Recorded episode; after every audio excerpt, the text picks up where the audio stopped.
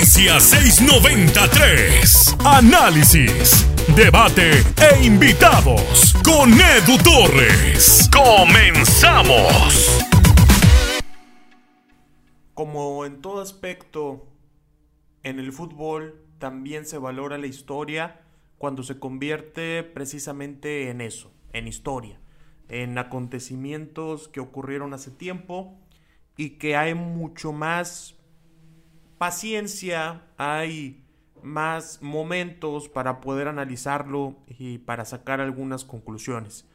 A veces en el momento no nos damos cuenta, no nos enteramos de lo que está sucediendo y sentimos que es habitual, lo vemos como cotidiano, pero pero tal vez en un futuro te arrepientes de no haber gozado a un futbolista, a un entrenador o a un equipo entero en sus mejores momentos.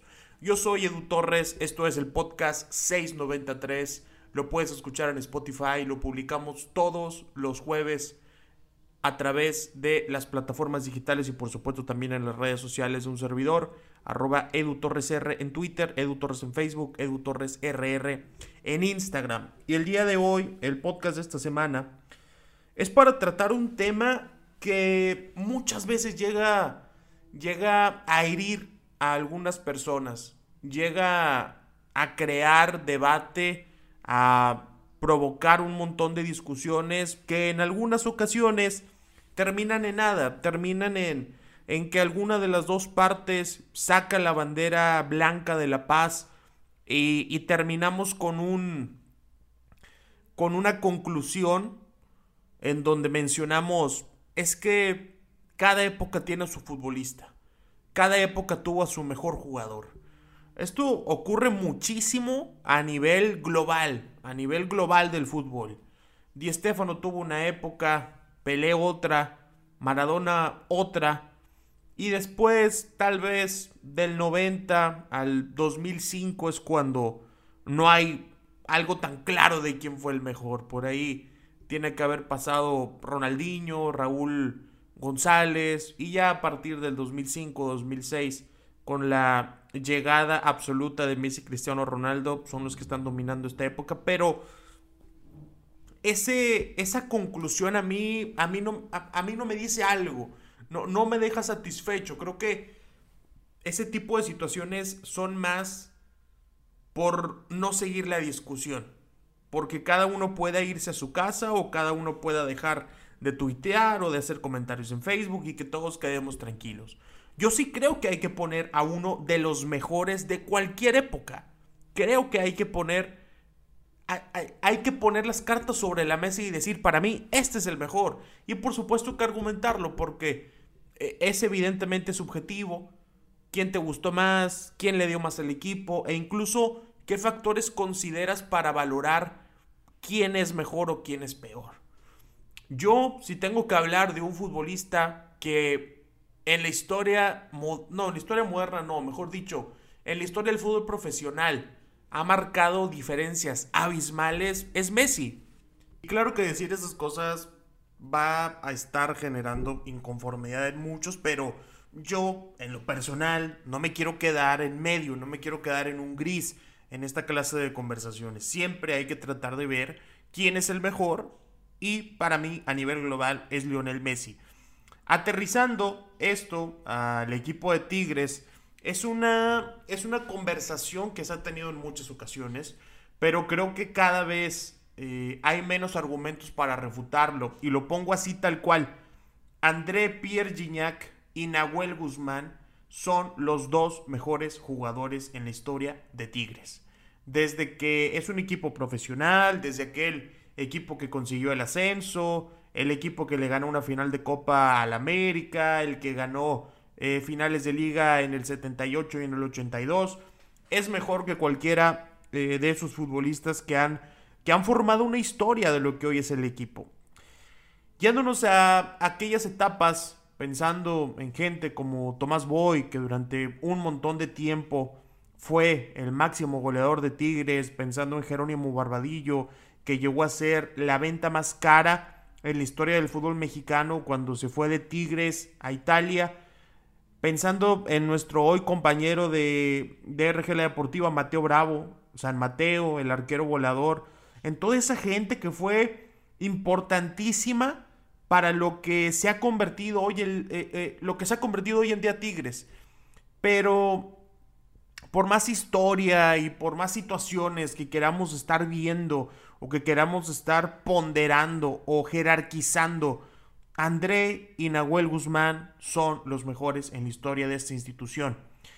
André, primero, creo que es muy importante diferenciar entre un futbolista que entre un futbolista que llega y le va muy bien a un futbolista muy bueno que llega y le sigue yendo igual de bien. Por ejemplo, voy a decir eh, esta situación.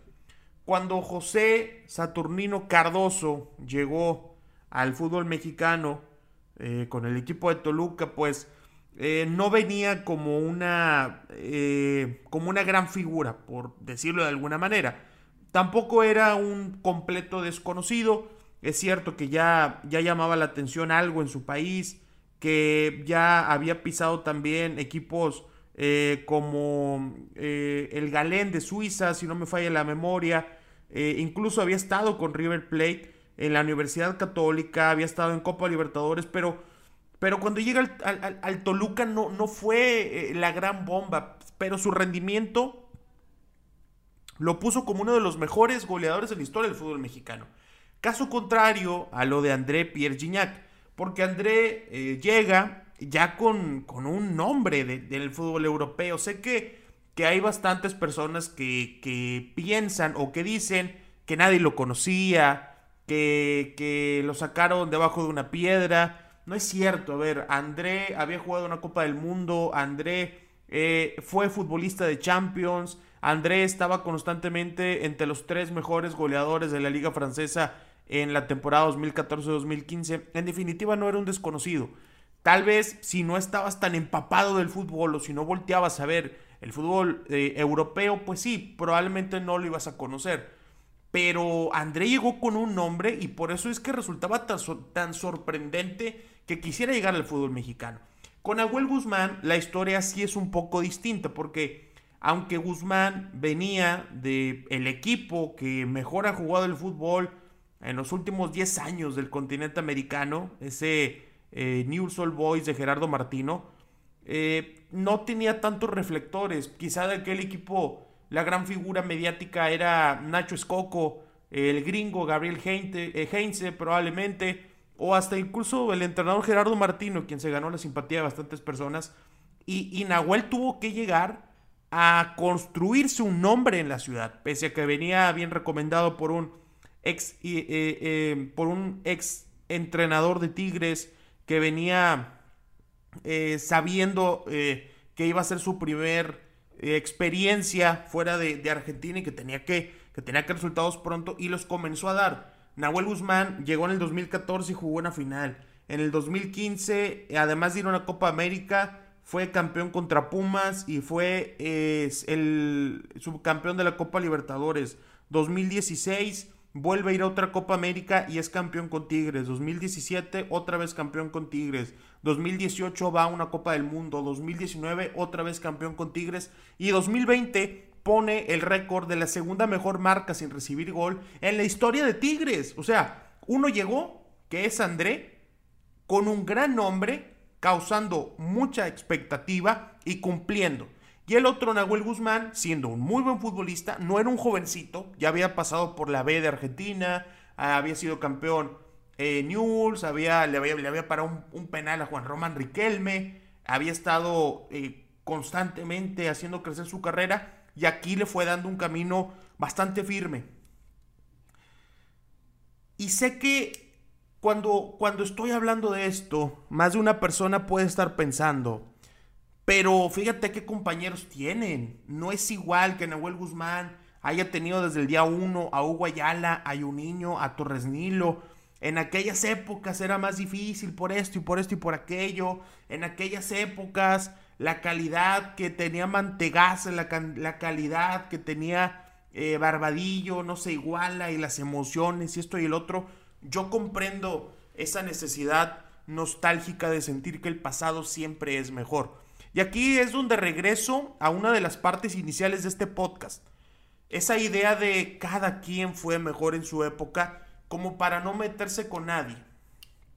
Podríamos decir que en algún momento, no sé, el Alacrán Jiménez cuando se ganó esa primer copa del 75 y luego nos quedamos con alguien del 78, después nos vamos con alguien del 82 y de ahí en adelante también tenemos que recordar que Tigres fue un equipo de muchas de muchas situaciones bajas. Hay que recordar que 14 años después del último título de liga el equipo se fue a segunda división contra el archirrival. Fue el equipo que le dio el último empujón para irse a la segunda. Desfilaron entrenadores, desfilaron jugadores, cambiaron de presidentes. Hubo contrataciones fallidas como la de Bucetich antes de Carlos de los Cobos, me, parece.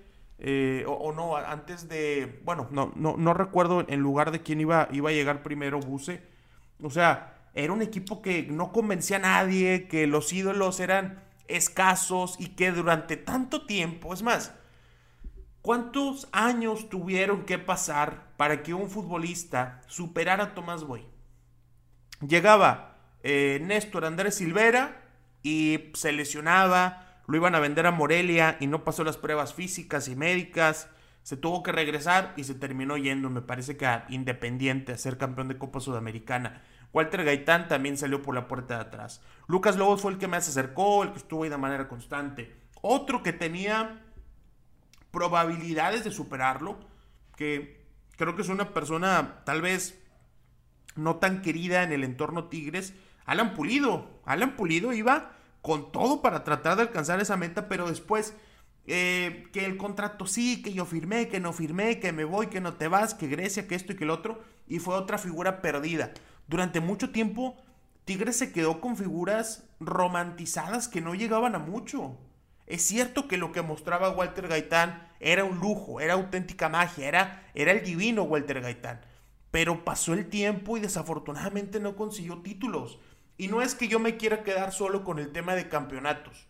Como lo decía hace tiempo con mis amigos del gremio internacional Tigre, al cual les mando un saludo, sobre todo al buen Cuco, que estaba discutiendo esto, no significa que por tener títulos, eh, a ver, les doy un ejemplo, el Guti Estrada, al cual le mando un saludo, sea mejor que Andy, eh, no, bueno, que sea mejor que el Cookie Silvera, o que Andy Delort sea mejor que Gaitán porque sí consiguió un título y Walter no. No, yo no me refiero a eso.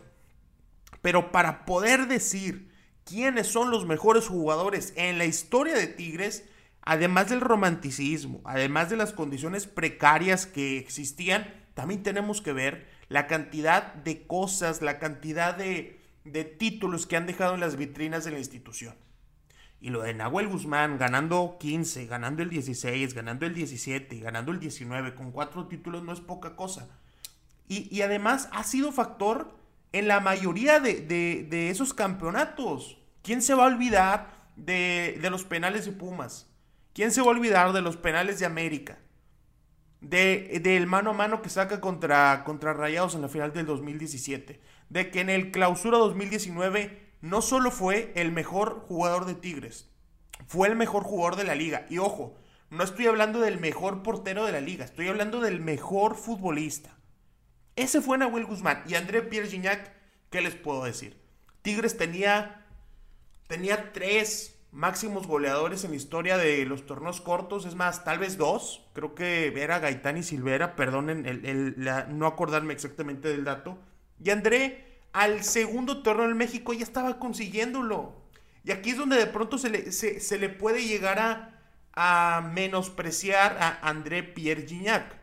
Se comienza a decir que es más por los compañeros, que otros delanteros no tenían a Javier Aquino, que otros no tuvieron al Chuco Sosa, que no tuvieron a Rafa Sobis. Y es cierto, eh, eh, hubo buenos atacantes que no tenían un equipo tan bien armado. Por ejemplo, a mí me gustaba mucho Itamar, y, si lo recuerdan saben que era un futbolista de mucha potencia, era un definidor, claro que fallaba, pero, pero tal vez con un mejor equipo, con, mejores extremos, con un eh, con armador, eh, teniendo locos logos de armador, pues pudo haber hecho muchísimo más.